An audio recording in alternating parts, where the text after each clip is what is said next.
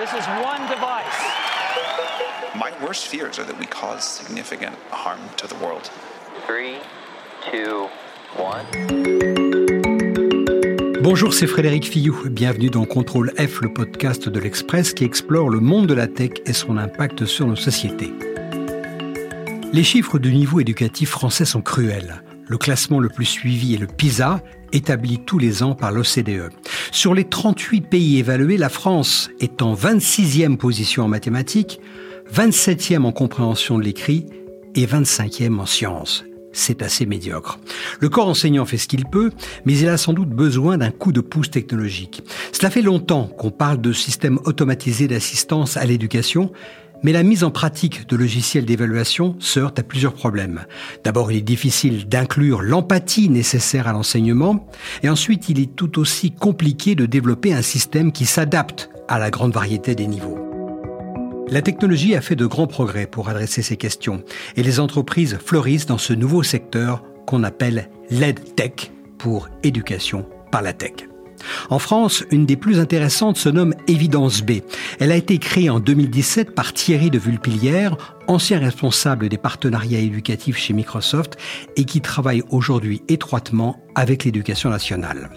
Avec lui, nous allons discuter de ce que la tech peut apporter aux élèves, comment par exemple elle peut pallier au décrochage scolaire, et forcément, on évoquera aussi l'apport de ChatGPT. Le cours commence maintenant dans Contrôle F. C'est parti!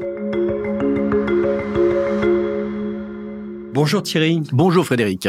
Comme je l'évoquais dans le lancement, la France souffre d'un décrochage significatif, donc euh, il va falloir trouver d'autres solutions. Et c'est là où, où, intervient la technologie et les entreprises du secteur de l'EdTech comme la vôtre Évidence B, expliquez-nous ce que vous faites. L'histoire de l'éducation, c'est des pédagogues qui enseignent à des enfants de patriciens, donc c'est une petite élite qui s'auto-forme, et puis euh, plus rien. Donc euh, le XXe siècle, c'est la massification de l'éducation. Mais ce passage à l'échelle, effectivement, il a son lot de décrocheurs, 25%, 30% selon les enquêtes euh, sur la France d'élèves quittent le, le, système sans diplôme, en début de seconde. C'est énorme, c'est un chiffre gigantesque. C'est un chiffre gigantesque. La question, c'est comment on va pouvoir traiter euh, ce décrochage. Et c'est là que les avancées de la technologie, qui ne sont pas simplement de la dématérialisation des cours, de l'information par de la radio, de la télé et du média, amènent la promesse de personnalisation. Le remède à cette massification, ça veut dire euh, un nombre considérable d'élèves par classe, par enseignant qu'il faut suivre, eh bien, la promesse de la technologie, c'est qu'on va pouvoir ajuster à chaque élève, d'abord détecter ses difficultés et ajuster à chaque élève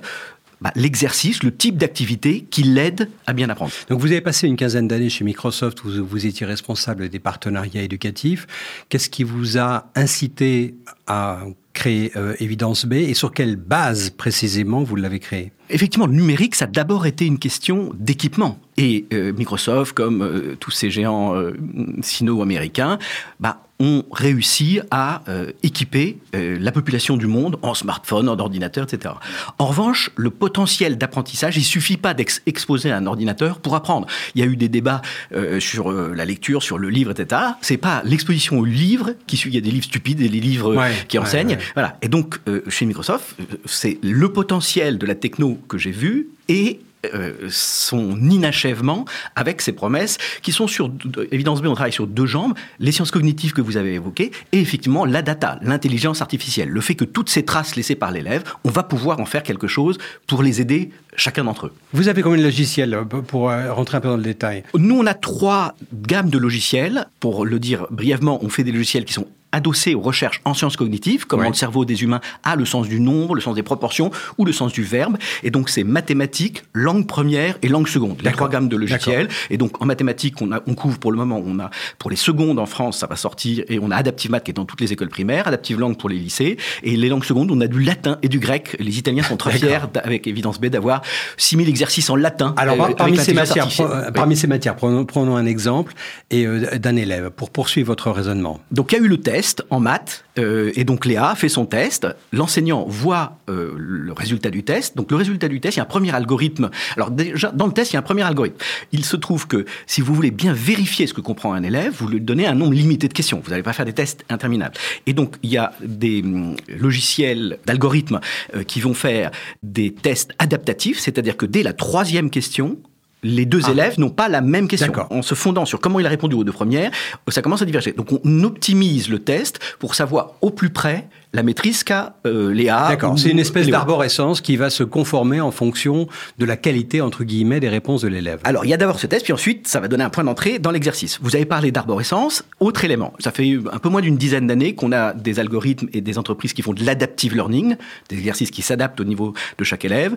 Il y avait des arbres de la connaissance derrière. Oui. Il se trouve que ça ne fonctionne pas. C'est-à-dire qu'en Ah fait, oui. le présupposé de l'arborescence, c'est de dire que la connaissance est un arbre, que les maths, de façon universelle, il faut commencer par l'addition, par la soustraction, et c'est une vision fixe. Et ce que montrent les recherches en sciences cognitives, c'est que ça n'est pas un arbre, ça n'est pas figé. C'est euh, et pour les élèves, ce qui va fonctionner euh, pour comprendre l'addition pour l'un ne va pas être exactement dans le même homme que l'autre. Donc nous, c'est plutôt des îlots de connaissances qui sont structurés par les chercheurs en Sciences Co.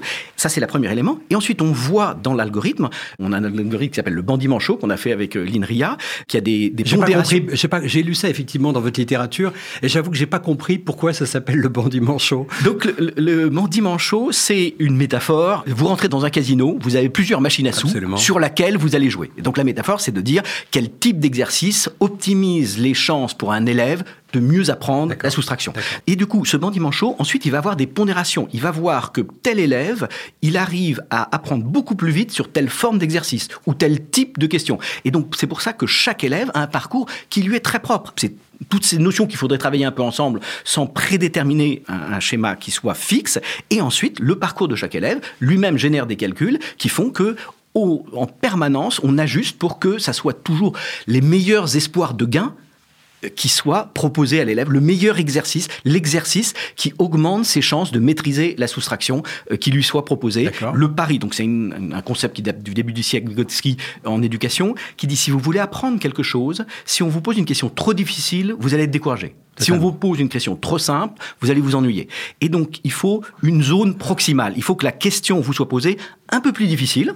Ça vous challenge, vous cherchez, ça attise votre curiosité, mais ni trop facile, ni trop compliqué. La, Donc, ça la stimulation, mais pas Voilà. le découragement. Exactement. Ouais, ouais, ouais. C'est assez, compliqué. Est-ce qu'on peut évaluer, par exemple, simplement pour avoir une idée, du nombre de questions qu'un élève sera susceptible de rencontrer dans le cours de son apprentissage? Est-ce que c'est de l'ordre de quelques centaines ou quelques milliers? Alors, c'est des milliers, évidemment. Il y a deux questions par rapport à ça. Euh, Par rapport à des manuels scolaires ou à des ressources pédagogiques, un manuel scolaire, il est limité par le papier. Donc, il va avoir trois questions sur une thème d'exercice. La- L'avantage du numérique, c'est la profondeur de questions possibles. Adaptive Math, c'est plus de 8000 questions. Euh, ce qu'on est en train de sortir pour les, pour les remédiations secondes pour le ministère, là, en, en début novembre, c'est plus de 20 000 questions. Ce grand nombre de questions, c'est pour que le lot de questions qui permettent à un élève de maîtriser soit suffisant. On a une étude comparée qu'on avait fait avec l'INRIA quand un enseignant va distribuer des questions et quand l'algorithme distribue des questions. Oui. On voit que l'enseignant, bah, à un moment, il commence par des questions simples et puis il évolue. Il va mettre des questions un peu plus difficiles, Oui. et plus- mais il arrête de poser des questions simples. Et les élèves qui auraient encore besoin, qui maîtrisent pas totalement Ouais. les questions simples, c'est déjà un profil de décrocheur parce que ils auraient besoin d'encore ces questions. Donc peu importe le nombre de questions, ce que disent les, les tous les humains et tous les petits Français ont euh, le sens du nombre, le sens des mathématiques. Oui. Il n'y a pas de raison d'avoir 4 en maths en sixième. Ça n'est pas possible d'un point de vue cognitif. Donc, les explications, c'est qu'effectivement, des élèves ont décroché parce qu'à un moment, on les a laissés dans un gap. Et donc, ce que va faire l'algorithme, c'est de multiplier ces questions pour que le bon nombre de questions, le nombre de questions suffisantes, soit proposé à l'élève jusqu'à ce qu'il maîtrise cette notion, qu'il puisse passer à la suite. Vous devez avoir donc une perspective extrêmement fine du caractère euh, décrocheur ou non décrocheur d'une classe d'élèves, enfin d'un groupe de, de milliers d'élèves, puisque vous êtes euh, déployé maintenant sur toute la France. Comment mesurez-vous le résultat et euh, comment vous êtes en mesure d'exploiter cette super précision des résultats que vous obtenez Alors, évidence B, euh, ça veut dire, c'est pas parce que évidence A était déjà pris Oui, qu'on a appelé ça évidence B, c'est une référence à un courant anglo-saxon qui s'appelle l'evidence-based education. Based education, education, ouais. l'éducation fondée sur les preuves. Et donc, la première élément euh, de preuve, de réponse à votre question, c'est qu'on fait du transfert de recherche. Nous, c'est que des laboratoires de recherche qui vont faire ces éléments, et ces laboratoires de recherche ont fait, par exemple, le module sur les fractions, on l'a fait avec l'Institut Max Planck à, à Berlin, donc euh, c'est plus de six années de recherche. Ça nous permet déjà de savoir que tel type d'exercice, tel type de progression amène à de la maîtrise du sens des proportions ou pas. Ensuite, les preuves, d'une certaine manière, nous, on n'est pas les systèmes éducatifs. Donc il y a des systèmes de preuves qui sont faits par les systèmes éducatifs. Ils ont leurs évaluations, leurs examens, leur baccalauréat. Vous avez évoqué les enquêtes internationales qui font maintenant loi, d'une certaine manière, ou en tout cas qui font référence, PISA, Teams, Pearls. Donc ça, c'est les premiers étalons qui permettent de voir est-ce qu'on progresse ou pas. Nous, on contribue à ça. Nous, ensuite, on fait ce qu'on appelle des AB tests, des tests hmm. où une classe va utiliser le produit, une classe va utiliser un placebo ou autre chose. Voilà, c'est le placebo, c'est ce que j'allais dire. Voilà, pour euh, vérifier que nos hmm. hypothèses en chambre s'avèrent vraies. Alors, on a les témoignages des enseignants. Nous, ce qu'on cherche, c'est de la preuve. Est-ce qu'on peut documenter le fait qu'effectivement, ils progressent D'accord, c'est très clair. Qu'est-ce que font les enseignants? Qu'est-ce que fait le corps enseignant des résultats que vous leur apportez? Qui se caractérise par une immense granularité, une immense précision au niveau individuel du score d'un élève. Alors, d'une certaine manière, euh, nous n'amenons que des outils sur mmh. des zones, j'ai envie de dire, pas chirurgicales, mais ponctuelles. Sens du nombre, euh, sens de la langue, etc. Donc, on est un outil parmi d'autres dans un environnement assez complexe. Ce que j'ai aussi évoqué dans les tests que font les examens, les interros, les devoirs que donnent les enseignants. Quand vous parlez à un enseignant sur qu'est-ce qui le gêne le plus dans son métier, c'est la correction de copie. Donc ce temps très lourd d'évaluation, nous, on est, on, est là pour augmenter la capacité de l'enseignant. Donc on fait gagner du temps sur justement ce travail d'évaluation c'est les tableaux de bord qui montrent à l'enseignant où en sont chaque élève. Donc, on essaye de ne pas l'inonder de data, mais de lui faire gagner du temps sur identifier quels sont les élèves qui ont tel ou tel blocage.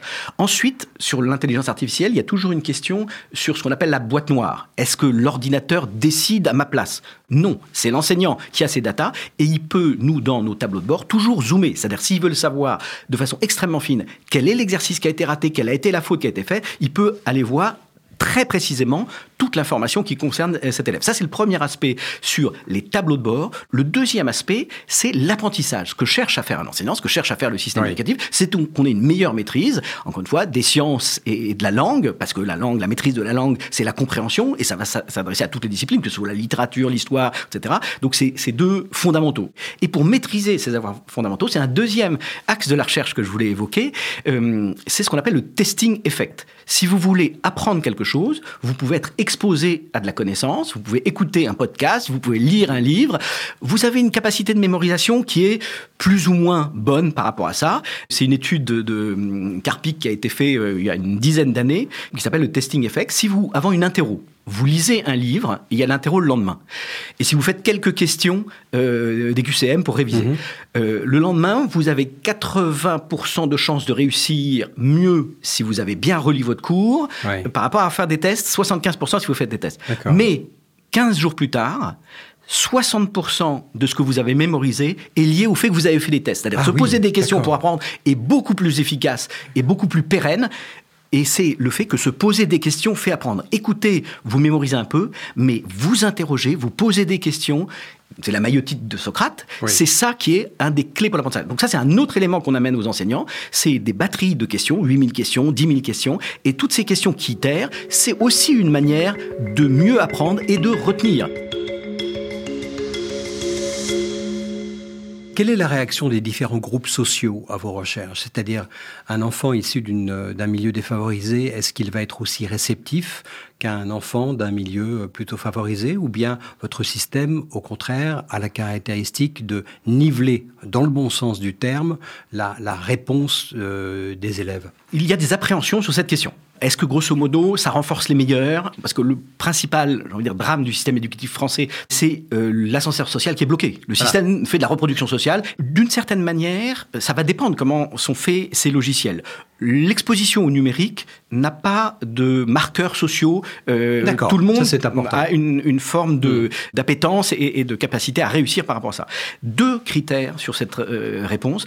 Le premier, c'est que l'attente, et ça arrive souvent dans les légendes urbaines de l'éducation, de mettre du numérique, c'est cette espèce de persuasion que le jeu vidéo, que le numérique, que TikTok, etc., attire les élèves et donc qu'on va les appâter avec ça. Donc ça s'appelle la curiosité extrinsèque. On va leur mettre des volcans et des pièces de monnaie et ils vont être attirés par ça. Ce qu'ont montré les recherches, c'est que si vous mettez des jeux dans votre apprentissage, ils retiennent le jeu et pas l'apprentissage. Donc il y a un premier effet sur le numérique qui est finalement inefficace. On a Donc fait de la vous, gamification. Vous n'êtes pas, pas, un défenseur de la gamification à outrance. Non. Si je, si je vous lis, écoute bien. Voilà, on est et, et, donc, le, ce que vont chercher les chercheurs sur ce sujet, c'est ce qu'on appelle la curiosité intrinsèque. Le désir du bébé, c'est de parler, c'est de marcher, c'est le désir humain d'apprendre, la curiosité de l'humain. Donc, ce que vont chercher à faire les logiciels, c'est d'essayer d'entretenir cette curiosité de l'élève, de ne pas l'éteindre. Le deuxième élément de réponse par rapport à l'élève, comment entretenir son goût et sa curiosité pour apprendre et ses discriminants sociaux. Les discriminants sociaux sont souvent culturels. C'est qu'il y a des tas de présupposés qui sont ouais. attendus dans les questions qui sont posées. Par exemple, on a un, ce produit qui s'appelle Adaptive Langue et l'approche des linguistes, c'est de dire si vous voulez bien maîtriser une langue, le métalangage qui est la grammaire et ce métalangage, il va être discriminant socialement. Euh, Adaptive Langue, on l'a commencé à le tester et les enseignants qui étaient sur des classes plutôt difficiles et en, en, en bac pro nous disaient parce que dans ce Adaptive Langue, il est fait extrêmement peu usage de ce métalangage, les élèves voient qu'ils arrivent à maîtriser leur euh, élocution, leur formulation, leur correction syntaxique. Donc ces outils sont utiles d'un point de vue on va dire, d'équité sociale, aussi par l'approche science cognitive, qui, elle, recherche, on va dire, l'intuition de l'humain et non pas des éléments hum, culturels présupposés qui vont être des, des facteurs euh, finalement discriminants. C'est la curiosité qui est le moteur de l'apprentissage. Ok.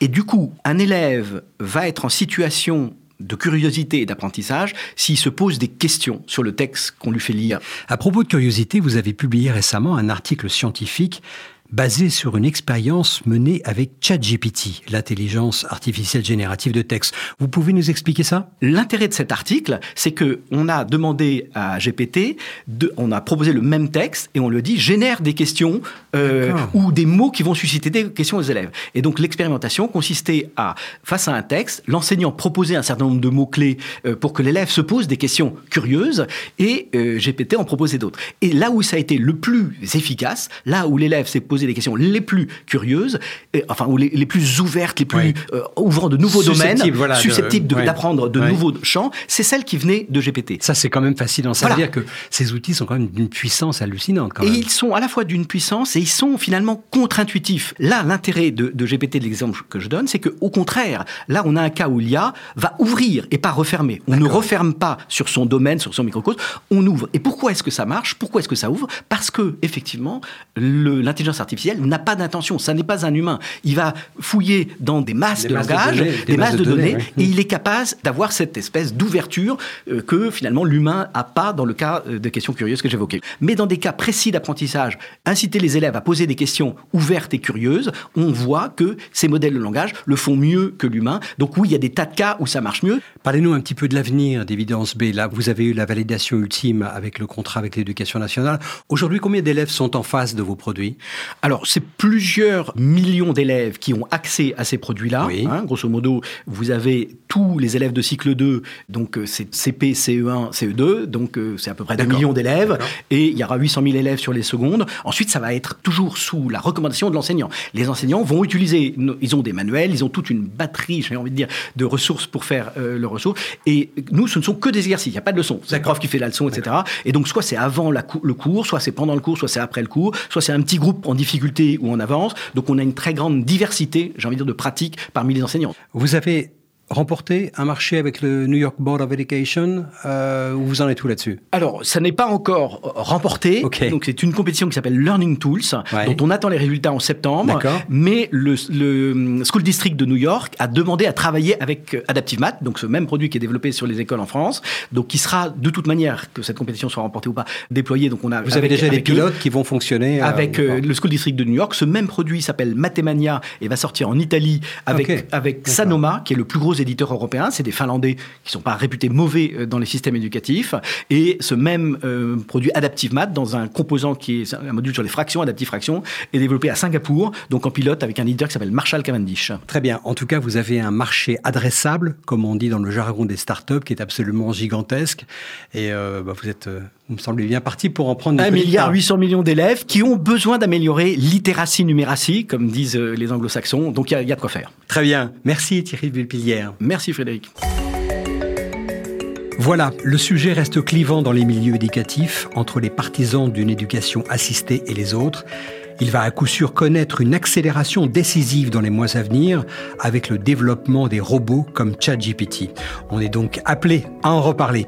Merci d'avoir écouté cet épisode de Contrôle F, le podcast de l'Express qui explore le monde de la tech et son impact sur nos sociétés. Retrouvez-nous tous les mercredis sur le site de l'Express et sur toutes les plateformes de podcast, Spotify, Deezer, Apple Podcast et autres. N'hésitez pas à nous donner votre avis avec étoiles et commentaires ou en nous écrivant à l'adresse suivante contrôle Cet épisode a été réalisé par Jules Cro. À bientôt!